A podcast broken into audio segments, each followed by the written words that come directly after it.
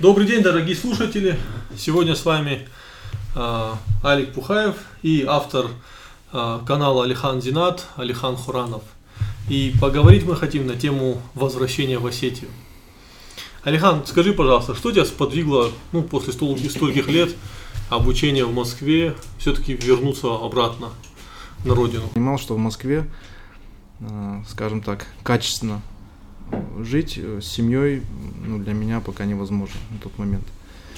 А, это, наверное, была основная причина, по которой я приехал. То есть э, детский сад, школа, э, жилье, нормальный район, что для меня всегда имело значение очень важное. То есть район, где ты живешь. Не, не размер жилплощади, а в каком районе ты живешь, с какими соседями, в какой среде и так далее. Ну, основная причина была вот эта. То есть это было возможно только э, дома. То есть качество жизни в Осетии на порядок лучше, чем в Москве? Да, если говорить не о финансовых показателях, не о размере заработной платы, а о качестве, ну, это фактор многогранный, да, качество жизни, я думаю, что в Осетии он выше. Знаешь, мне многие, вот после первого нашего подкаста о теме возвращения в Осетию, э, мне многие говорили о том, что вот у них нету возможности вернуться, то есть нету каких-то вариантов, э, историй, которые они могли бы использовать, чтобы вернуться и зарабатывать в Осетии. Вот для тебя этот тоже же вопрос стоял очень сложно. Вопрос, вопрос проживания компактного, либо вопрос, я недавно об этом писал в канале, э, то, что э, если когда уезжает молодежь, это сказывается и на демографии, и на экономической ситуации в республике, это рабочие руки, это будущие родители, которые уезжают, и, ну, если называть вещи своими именами, они во многом становятся потерянными для будущего республики. Поэтому э, этот вопрос должно решать руководство, для того, чтобы создавать условия и социальные, и экономические для возвращения людей в республику. Э, кроме как здесь, у нас, э, будучи в меньшинстве в этой огромной стране, у нас нет возможности создать нет возможности для самосохранения, скажем так. Вот. То есть э, возврат в Осетию для тебя был изначально авантюрой, но ты говоришь о своих идеалистических представлениях. Можно сказать так. А на твой взгляд, я знаю, что ты столкнулся в Осетии по приезду с, с, с тебе было трудно найти квалифицированных сотрудников для своего проекта. Тебя, у тебя вообще постоянно возникали вопросы именно с квалификацией людей, и как ты это преодолевал, там, приходилось ли тебе самому обучать людей? Или, опять-таки, э, если ты работал с людьми, то они, как правило, были за пределами, ну, из, э, не из Осетии, а откуда-то из других регионов? У любого работодателя э, в республике э, проблема кадров стоит э, острейшим образом. То есть любого спроси, у, которого какое-то производство, то есть любой бизнес, связанный э, с наличием какой-то квалификации – он связан с поиском, с острой необходимостью, с острой нехваткой кадров. Это один момент. А, второй момент, э, который не сугубо профессиональный, а скорее культурный, а, скажем так, культурно, ну, если называть вещи своими именами, и это общекавказская проблема, культурно кавказцы очень скверные работники. То есть э, ну, множество, множество явлений проявляется. Но основной момент то, что, скажем так, личные отношения вот у нас, они э, мешают профессиональным. И хотя у меня э, всегда работали мои там родственники или друзья или знакомые, по крайней мере пополам, но я эту тему понимаю, и то есть, э, возможно, это исключение мой случай исключение, а не правило. В общем, проблема, да, я... проблема кадров есть, да. Смотри, в своем телеграм-канале ты часто пишешь о, о проблеме необходимости культивирования социального капитала. И когда ты говоришь о кавказцах, то, что они скверные работники, может быть, речь идет о, скажем, привычной системе там, западного менеджмента, где есть четкая система подчинений, в то же время как, например, если мы будем а, руководство там, южнокорейскими форматами менеджмента, где вот как раз такие эти личные отношения, они же там помогают работать и создавать бизнес. А почему вот в Осетии эти личные отношения, они им мешают? Смотри, тут нужно, наверное, разделить э, два момента. Социальный капитал, о котором ты говоришь, э, в условиях России это мощнейшее конкурентное преимущество. То есть способность создавать коалиции для решения экономических или социальных вопросов у людей, которые связаны этническими, религиозными, родовыми узами, она, конечно же, выше. И если мы посмотрим на э, малый и средний бизнес, где это проявляется наиболее ярко, то в этих сферах кавказцы очень успешны. Даже не будучи профессионалами, не будучи там, высокообразованными специалистами, они очень успешны. Именно в силу вот этих вот социальных связей. Но а, другой момент, то, что кавказец, а, как работник, он, а, у него отсутствует понятие профессионализма в массе своей. То есть а, пунктуальность, ответственность за там, средства производства, а, умение строить там, общение с клиентом без а, моментов вот, чисто нашинских, да, это встречается очень редко этому людей надо учить. А, но просто вот тот вопрос, который ты задал, и профессионализм, это немножко разные вещи. Естественно, бизнес сделать кавказцу гораздо проще. А, в силу того, что он доверяет, может доверять там, своему родственнику, другу, они могут скинуться деньгами, могут там, продать чей-то дом или машину.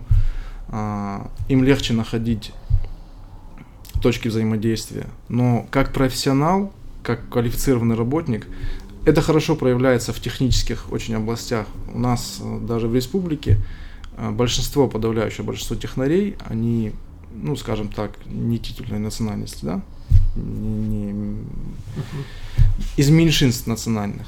Э, вот это яркий пример того, что в каких-то сферах вот мы хромаем сильно. Соглашусь с тем, что клиентоориентированность не наша сильная черта. Но а, вот читая отрывки из старых газет, вообще ну, книги а, дореволюционные, да, которые описывают дореволюционный период, вот там ты говоришь о непунктуальности, о безответственности. Но ведь это не было характерной чертой а, нашего народа, наших народов. Потому что вот на Кавказе же именно вот ответственность, пунктуальность, они имели большое значение. На твой взгляд, что вдруг изменилось? Почему тогда эти вещи ставились вот прямо, скажем, во главе всего. Сейчас мы как раз таки известны как такие довольно расхлябанные персонажи. Мне сложно об этом судить. Народы меняются, культуры меняются. Наверное, ну, тут, наверное, более глубокий анализ нужен, чтобы проследить э, эту динамике. Причины появления вот этой необязательности, э, ненадежности Э, отсутствии там, ответственности за свое слово, которое, казалось бы, да, для кавказца, как для стина, для, ну, оно культивируется и при, на таком уровне идеалистическом оно довольно-таки высоко ценится, да, то, что мужчина держит слово и так далее. Почему это не проявляется в экономических взаимоотношениях? Э, для меня загадка, хотя это было бы очень сильное, это было бы очень сильное преимущество как для внутри, внутреннего взаимодействия, так и взаимодействия там с партнерами там, в России или где-то. То есть если бы было бы представление о том, что вот кавказец, он э, соблюдает договорные отношения, финансовые, экономические, неформальные в том числе, то это было бы очень полезно. А сейчас, э, ну, кидняк – это нормальное явление, да, это этим, если не гордятся, то то, наверное, этого не особо стесняются. А почему это, я не знаю, у меня нет ответа на этот вопрос. В одном из своих постов ты как раз таки писал, что именно договорные отношения и обязательных обязательность их исполнения являются основой западной цивилизации. А... Основой цивилизации вообще. Вообще, То да. есть цивилизованный человек это тот человек, с которым можно договориться и быть уверен в том, что он этот договор соблюдает. Какой а... бы национальности и культуры он не был. Если он э, богат, современен, э, пользуется гаджетами и прочим, но не соблюдает договора, это дикарь. Э, а на твой взгляд, чем-нибудь кавказский кидняк от общероссийского кидняка отличается? Не знаю. эстетикой, может быть. Эстетикой, подходом, да. Когда ты приехал в Осетию, вот ты же столкнулся с этим всем, причем это, наверное, на тебя сразу навалилось. Да? Как ты вот преодолевал эти моменты. Потому что многие слушатели как раз таки спрашивали, что ты вот возвращаешься в Осетию, тебя вдруг вот Тина, ну они буквально описывали, mm-hmm. Тина вдруг тебя начинает засасывать, поглощать, и вот твои идеалистические при, э, представления вдруг начинают ломаться, и ты оказываешься просто в депрессивном состоянии. А вот как ты это состояние преодолевал? Было ли оно у тебя вообще, согласен ли ты с этим утверждением? У меня не было никакой депрессии главная проблема, которая здесь есть для человека, который ведет какой-то бизнес, это отсутствие спроса платежеспособного, то есть низкая покупательная способность населения, скажем так. Это главная вот проблема. Никакой депрессии или тины я не наблюдал, может быть это от круга общения зависит. А, у меня он всегда был достаточно высокого уровня, поэтому мне здесь всегда было комфортнее, чем где-то. Что бы ты мог порекомендовать, допустим, людям, возвращающимся, все-таки решившим, принявшим решение вернуться обратно на родину? Ты знаешь, Алик, я бы, наверное, порекомендовал, если бы я кому-то что-то рекомендовал, то я бы в первую очередь рекомендовал не этим людям, а я бы рекомендовал людям, которые принимают решения, а, подумать о какой-то перспективе, не пяти лет до окончания срока или до следующих выборов парламентских, а о перспективе 10, 20, 30, 50 лет. То есть каким образом люди видят будущее республики, кто здесь будет работать, чем он будет заниматься, а, кто будет учить детей, на каком языке, каким образом? И так далее. А, в первую очередь вопросы надо адресовать вот туда, потому что ни один человек, ни 10, ни 20, ни 30 э, возвращенцев, они не смогут изменить ситуацию в корне. А, на мой взгляд, э,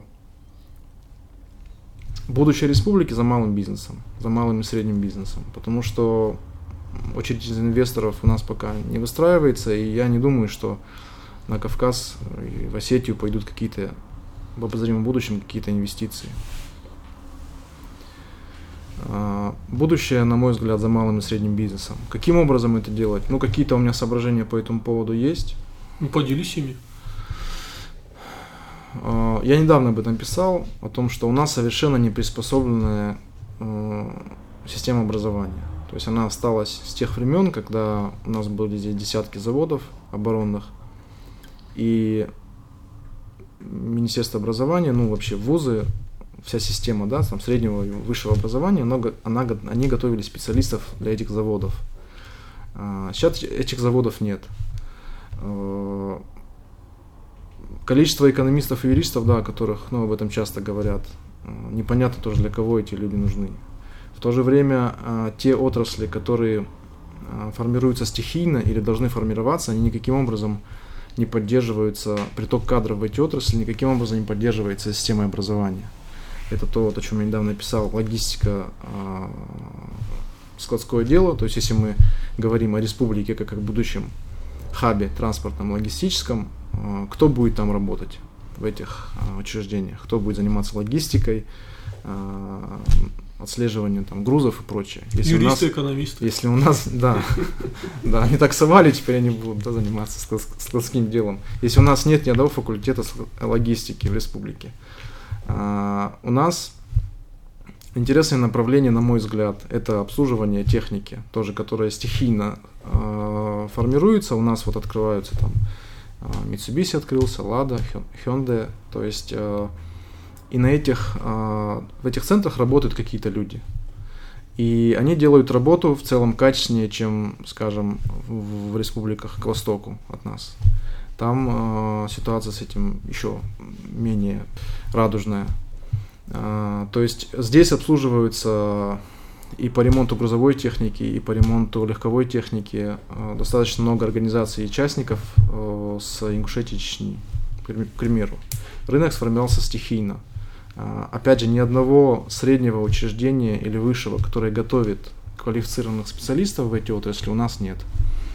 А, мединститут, который, ну, очевидно, что уровень его падает год от года, да, а, это очевидно хотя бы потому, что ну, у меня есть родственники или родственницы, чтобы так не, не конкретизировать, которые, отучившись 6 лет, там, не могут ответить на вопрос, там, чем сбить температуру или какие-то элементарные вещи, которые, наверное, сельские, там, врач должен знать, там, уездный какой-нибудь, да, а люди закончили вуз. То есть э, они покупали дипломы, если называть вещи своими именами. А, если человек купил диплом и потом идет работать в какое-то медучреждение, то это говорит о том, что система, э, в целом уровень системы падает. Если резюмировать э, то, что я говорю, то нужно менять систему образования, чтобы она была заточена на решение конкретных экономических задач. Это раз. Второе, нужно создавать э, социальные объекты, э, которые будут привлекать молодых родителей, э, которые не могут получить, скажем, какую-то услугу, будучи в России, живя в России, даже в Москве, но смогут получить ее здесь. И даже при разнице в зарплате, в зар, да, при разнице в зарплате, если посчитать там стоимость жилья, стоимость э, детского сада, Э, транспортных расходов и так далее, то, скажем, преимущество нахождения здесь уже будет, э, преимущество нахождения в столице будет уже не таким очевидным по сравнению с э, нахождением в Осетии, с жизнью. Вот. Второе. Третье. Программа развития малого бизнеса. Вот с этим, наверное, самое сложное. Опять же, это ну, мои как дилетантские да, представления об этом. Я представляю себе это так, что вот у нас есть э, комитет поддержки малого предпринимательства. Там должны быть люди, которые имеют непосредственный опыт ведения бизнеса. Они могут там не работать, но